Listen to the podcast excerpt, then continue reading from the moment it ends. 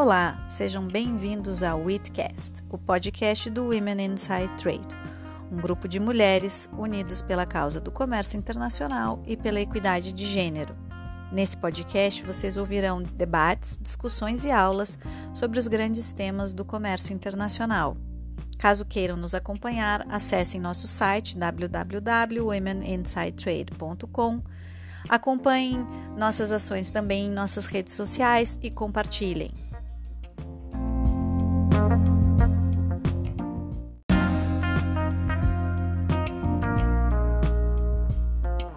No episódio de hoje do Itcast, nós vamos discutir um pouquinho, conversar sobre a inserção das pequenas e médias empresas no comércio internacional. Quem vai falar comigo e com Lara Gurgel será a nossa super convidada Bárbara Ramos. Bárbara Ramos é chefe de pesquisa e estratégias de exportação do Centro de Comércio Internacional, o ITC, em Genebra. E antes de ingressar no ITC, Bárbara foi líder de equipe da Global Alliance for Trade Facilitation do Fórum Econômico Mundial, quando gerenciou uma equipe responsável por pesquisa, análise de dados comerciais, monitoramento e avaliação. Antes disso, Bárbara trabalhou para o Banco Interamericano de Desenvolvimento, Banco Africano de Desenvolvimento, Banco Mundial e a USAID. Ela é professora convidada de Comércio Internacional e Investimento do programa GMAP da The Fletcher School, onde fez doutorado e mestrado em Comércio Internacional também. Bárbara é mestre e bacharel em Relações Internacionais pela Universidade de Brasília. Bom, hoje a gente vai conversar um pouquinho nesse episódio sobre os desafios que as micro, pequenas e médias empresas vêm enfrentando no Brasil e no mundo para se inserir no comércio internacional. Eu chamei a Lara Gurgel para me ajudar a entrevistar aqui a nossa expert sobre esse assunto, Bárbara Ramos, chefe de pesquisa do ITC em Genebra. É um prazer ter você aqui. Prazer é meu, obrigada pelo convite. Bom, então, Marina, muito obrigada pelo convite, muito obrigada por estar aqui com você, Bárbara, para conversar sobre esse tema. É, eu já vou começar, então, com a nossa primeira pergunta, e aí, para trazer um pouco de contextualização, né, eu queria falar de uma pesquisa feita pela Confederação Nacional da Indústria, CNI, a Fundação Getúlio Vargas, em 2018, que trata dos desafios à competitividade das exportações. Nessa pesquisa, né, um dos principais entraves, ou alguns dos principais entraves que foram apontados pelas empresas exportadoras brasileiras nesse acesso aos mercados internacionais, estão muito relacionados ao custo e o acesso à logística, à burocracia interna relacionada aos processos de exportação e à falta de entendimento e centralização de dados sobre as leis nacionais e internacionais que pautam o comércio exterior. Nesse contexto, Bárbara, aí eu dirijo a você minha primeira pergunta. Como você acredita que esses desafios são evidenciados, e se são evidenciados, né, por micro, pequenas e médias empresas em outros países? Ou se isso seria uma coisa muito particular do contexto do Brasil? Bom, Lário, eu, eu, diria que, de certa forma, sim, são, são desafios evidenciados em outros lugares do mundo. Mas eu acho que é importante a gente trazer à tona é, é, outros desafios à competitividade das exportações, porque aqui no ITC, a gente, sem tentar ficar muito acadêmico, a gente olha assim os entraves à competitividade em três dimensões. A primeira é a capacidade de competir, a segunda é a capacidade de conectar ou conectar-se, e a terceira é a capacidade de mudar. Né? É um framework que a gente desenvolveu chamado Compete, Connect, Change. Essas questões de custo de logística, ou mesmo custo da energia, que tem ficado bastante elevado tanto no Brasil quanto no mundo, burocracia no processo de exportação, é, é, custos elevados, tempos elevados, elas estão relacionadas à capacidade de competir, né, que é a dimensão mais estática, digamos assim, da competitividade. Que, que quer dizer que as, as empresas têm habilidade de suprir uma demanda que existe, né, de produzir bens e serviços no tempo correto, no preço correto, na qualidade correta. Quando a gente fala da questão do acesso à informação, isso está relacionado à capacidade de se conectar, de obter informações sobre fornecedores, sobre compradores, sobre apoio do governo, sobre é, é, legislação e regras, para que elas possam também exportar. Então, quando a gente conversa com micro e pequenas empresas no mundo todo, eles tendem de fato a apontar questões na capacidade de competir e na capacidade de conectar, que são essas que a gente está conversando, com muito mais frequência. O problema é que quando essas empresas estão tão focadas nessas questões do dia a dia, tentando resolver aquele problema imediato, isso não dá a elas o tempo e, o recu e os recursos necessários para pensar na capacidade de mudar, que é a, a, a, dimensão dinâmica da competitividade, que é você se antecipar e se adaptar às questões do mercado, responder uma demanda que de repente é, é apenas nascente ou nem existe. Então, é uma capacidade realmente de você é, manter a sua, a sua competitividade futuramente. Então, a importância da gente eliminar esses obstáculos correntes, né?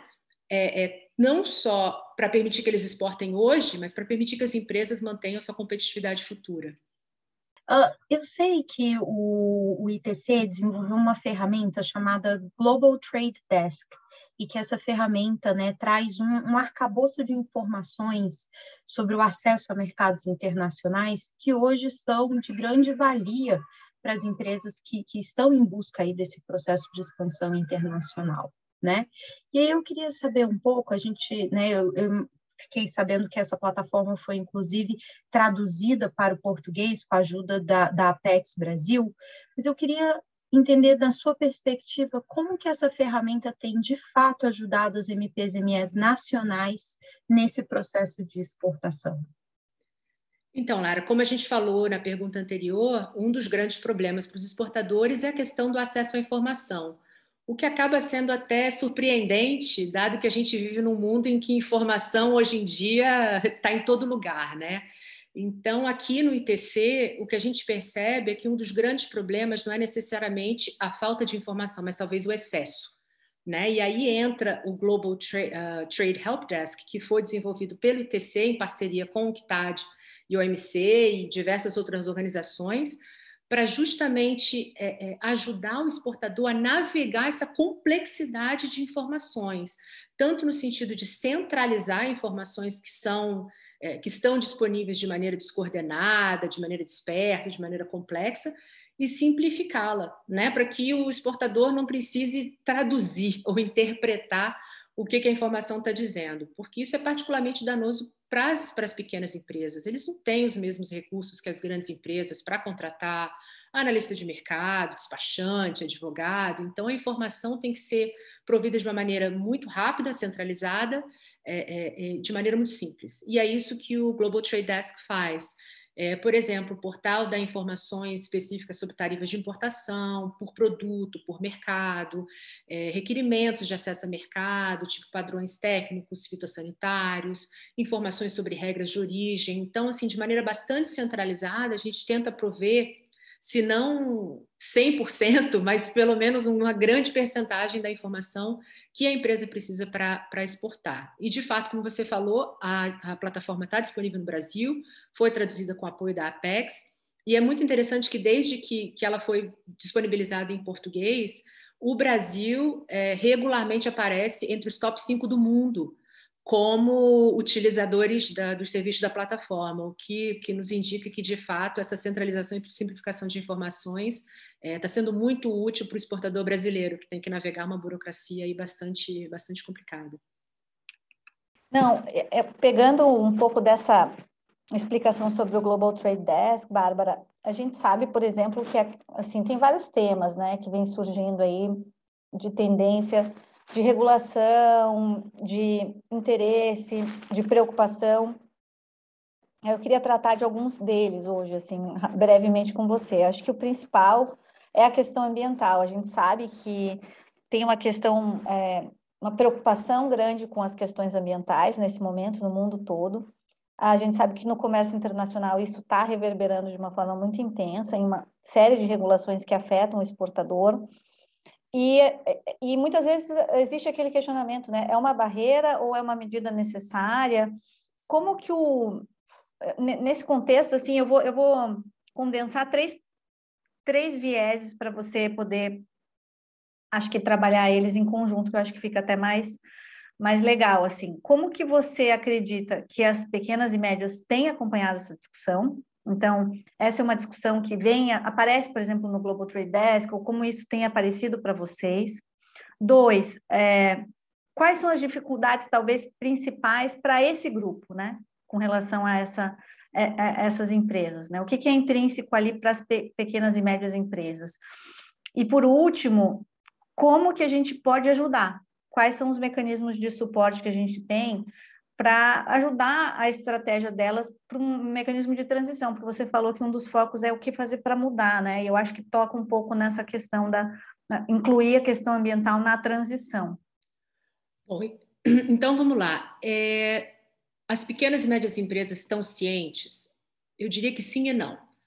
Elas estão cientes dos riscos ambientais, até porque elas sofrem esses riscos no dia a dia. Né? A gente vê perda de safra, excesso de chuva, ou seca demais, é, alagamento, praga, enfim. Então, as, as empresas elas estão muito cientes é, é, das mudanças climáticas e de outros fatores ambientais. E, e tanto é que numa pesquisa recente que a gente fez, principalmente focada na África subsaariana, 68% dos entrevistados disseram que os riscos ambientais eram significativos para, para as operações deles.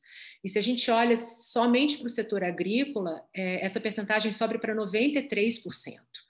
Então, eles estão, estão cientes, eles estão vendo as coisas que estão acontecendo. Mas, por outro lado, quando a gente perguntou para essas mesmas empresas se elas estão tomando medidas para diminuir os riscos ou diminuir a sua exposição aos riscos, só 38% das pequenas e médias empresas disseram que sim, que tomaram pelo menos uma medida é, para se proteger das questões, né, dos impactos ambientais. Isso comparado a 60% das grandes empresas. Então, eu diria que sim, elas estão cientes, mas elas não estão necessariamente preparadas, que volta à questão da mudança que a gente estava conversando no princípio. E por que, que ela não, porque elas não estão preparadas? Eu diria que há três grandes categorias de, de, de fenômenos ou de fatores que as impedem de, de fazer essa mudança. Em primeiro lugar, acesso à informação. Em segundo lugar, acesso a conhecimento técnico. E em terceiro, acesso a financiamento ou incentivos. Né? Quanto ao acesso à informação, ainda que elas estejam percebendo os efeitos diretos das, das mudanças climáticas, elas muitas vezes, muitas vezes não sabem ou não participam dessas discussões sobre regulação, que são os efeitos indiretos, né? que são o que nós chamamos de riscos de transição.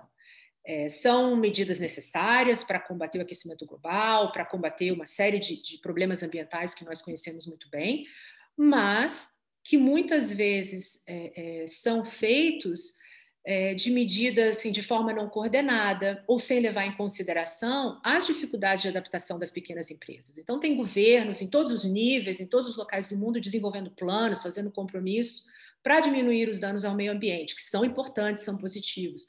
Mas isso tem que ser feito de uma maneira coordenada e levando em consideração as dificuldades das pequenas empresas e comunicado de maneira muito clara também, para que elas possam se adaptar.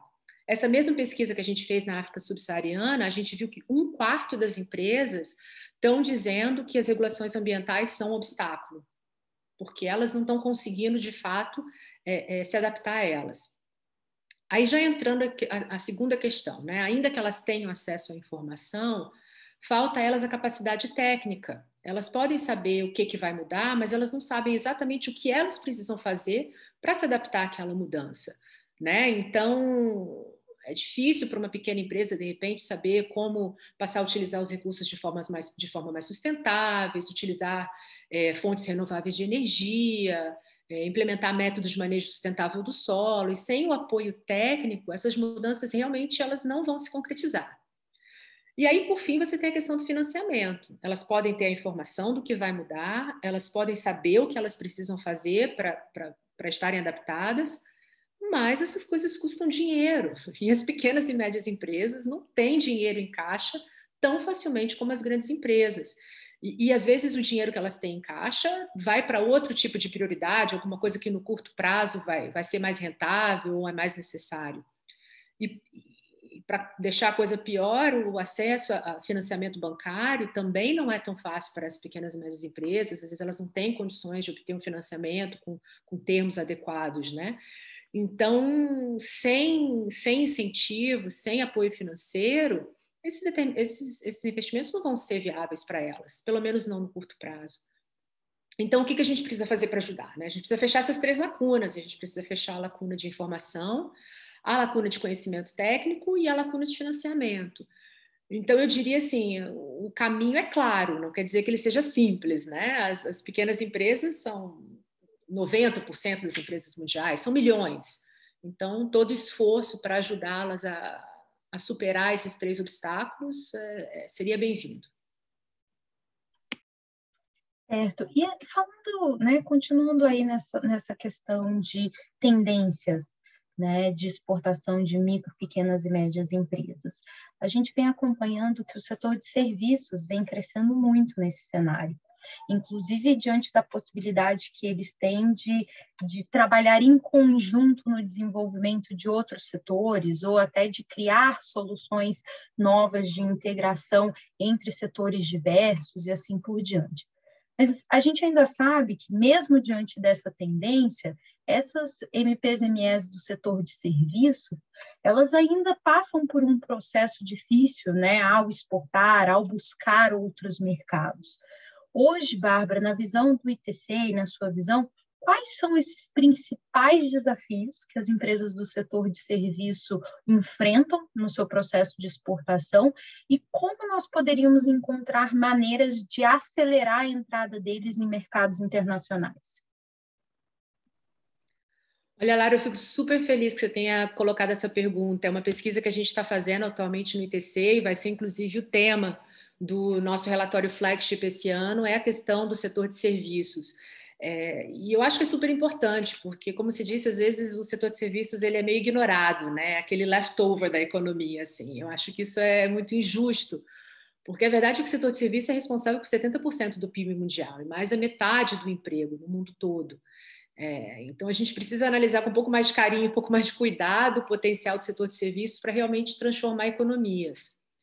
Mas quando a gente fala de setor de serviços, a gente também está falando de uma grande caixa preta, né? E é importante que a gente abra essa caixa preta para entender a diversidade que existe dentro do setor. Porque, ao mesmo tempo que a gente fala de empresas de turismo, a gente fala de, de provisão de bens públicos, transporte, energia, a gente fala de restaurante, a gente fala de salão de beleza. Então, assim, tem uma diversidade bastante grande e que foi colocada ainda mais à prova durante a pandemia.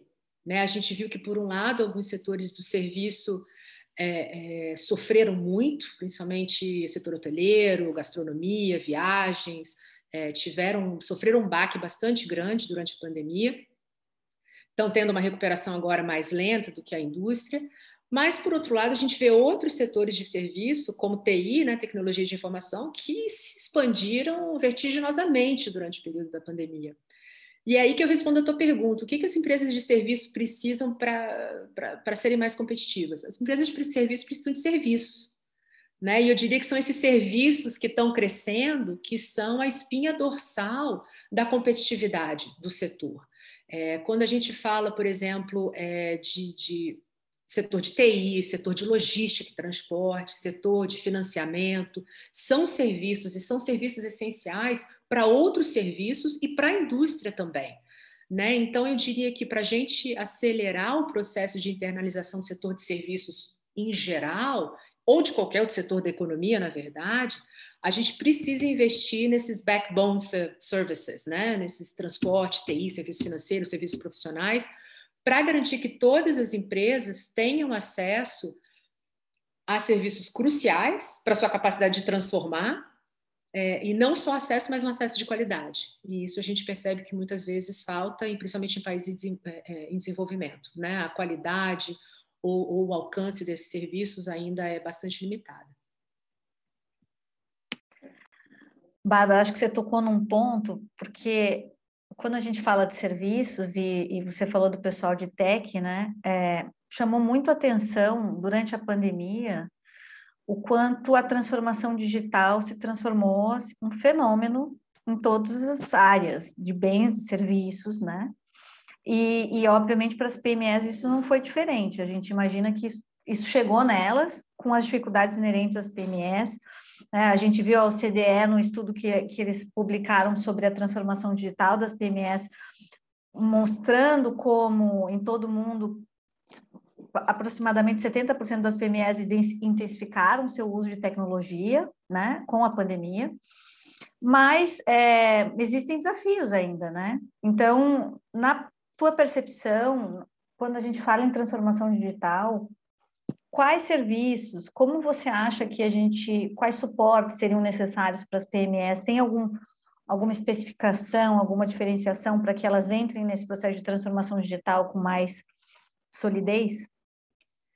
Então, Marina, de fato, eu acho que, que a questão da transformação digital, a digitalização da economia vai ser a tendência mais forte para o futuro, né? para o presente, na verdade. E as empresas que não embarcarem nessa transformação, realmente elas vão perder o bonde, elas não vão ser competitivas no futuro. E a gente viu isso durante a pandemia, né? As empresas que não conseguiram fazer uma adaptação digital, elas sofreram bastante, ao passo que aquelas que se adaptaram tiveram benefícios. É, uma pesquisa recente que a gente fez aqui no ITC mostra que 11% das empresas que passaram a vender online, que é o mais básico do básico, durante a pandemia, elas não só sobreviveram, mas elas aumentaram as suas vendas. Isso comparado com só 4% das empresas que não utilizam tecnologia. Então, a gente consegue ver que não é só uma questão de resiliência, né, que virou uma palavra também assim super é, é, falada, é, mas uma questão de, de, competitividade. Não é só para sobreviver, mas também para ter sucesso. Infelizmente, como você disse, nem, nem todo mundo está preparado para o futuro digital e as pequenas e médias empresas tendem a ter um acesso, como a gente estava conversando, mais estrito e de menor qualidade, né? E eu diria, novamente, três fatores possivelmente explicam, né? É, é, ou, ou três fatores permitiriam que as empresas é, tenham melhor acesso às tecnologias digitais e possam tirar proveito delas.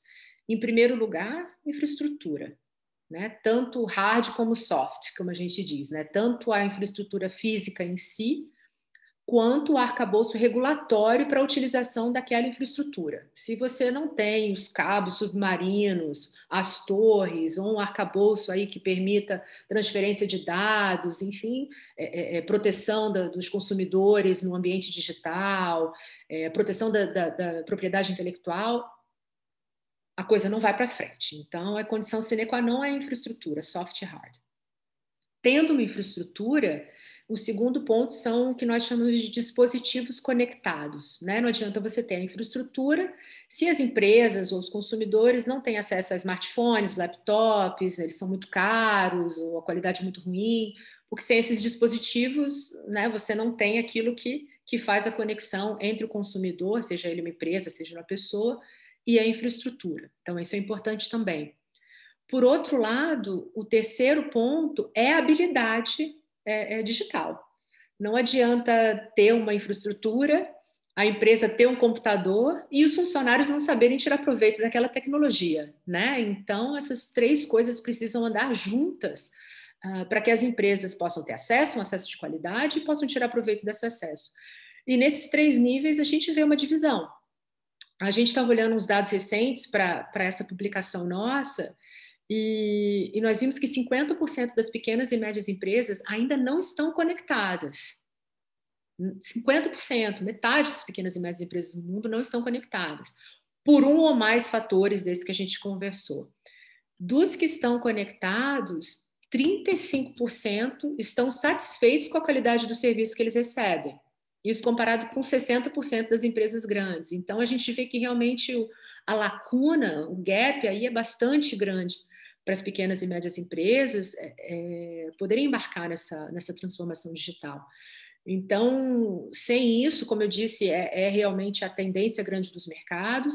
Se as empresas não embarcarem nessa transformação, elas não vão desenvolver a capacidade de mudar e elas podem ser competitivas hoje, mas infelizmente a competitividade delas vai estar muito desfalcada no futuro. Bom, Bárbara, eu queria agradecer aqui em nome da equipe do Itcast da Zwitch pela por essa entrevista. Eu acho que você tocou em pontos muito importantes, né? E eu fico, de certa forma, um pouco mais é, aliviado, vamos colocar assim, saber que os desafios que as empresas, né, micro, pequenas e médias empresas brasileiras enfrentam, também são desafios globais, né? Isso pode ser evidenciado pelo que você colocou em outros mercados.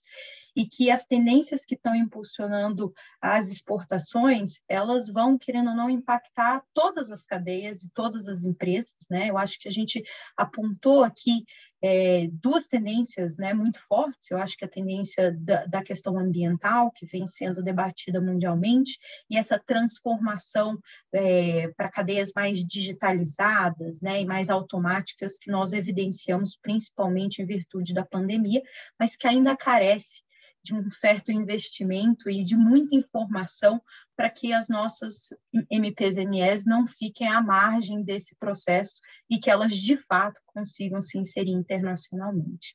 Eu queria pedir para encerrar, que você nos passasse aí o site onde as empresas brasileiras possam acessar esse arcabouço de informações que o ITC vem trabalhando. E sigo ansiosa aqui do meu lado por esse relatório de serviços, porque eu tenho certeza que ele vai trazer informações muito significativas para o universo de empresas globais, mas especial para o Brasil, onde nós sabemos do potencial do setor de serviços e a gente sabe do investimento que eles carecem para que a gente consiga alcançar um número maior de exportações tá? Muito obrigada. Obrigada, Lara. Obrigada, Marina. Um prazer. Na verdade, um maior prazer ainda, porque é a primeira vez que eu estou fazendo um podcast ou um webinar em português. Nunca tive esse prazer antes, então assim eu estava meio enferrujada. Obrigada pela oportunidade. É, em nome do ITC, que é a única empresa, é, não é uma empresa, uma agência da ONU é, totalmente focado nas micro e pequenas empresas. É um prazer estar aqui conversando com vocês. É, eu acho que o trabalho que a gente faz é um trabalho de suma importância, como você disse, não só para os micro e pequenos empresários, mas para as sociedades em geral. Os micro e pequenos empresários eles empregam a maior parte da população mundial e principalmente aqueles que são mais vulneráveis, mulheres, jovens.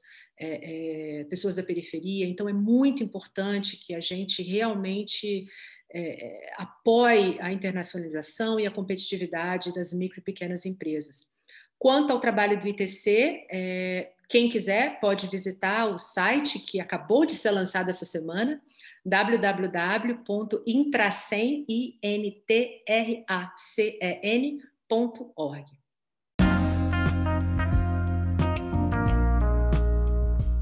Esse foi mais um Witcast. Eu sou Marina Egídio de Carvalho, também faço parte do Woman Inside Trade e vou conduzir as conversas com nossos convidados em nosso podcast. Espero que vocês gostem e compartilhem.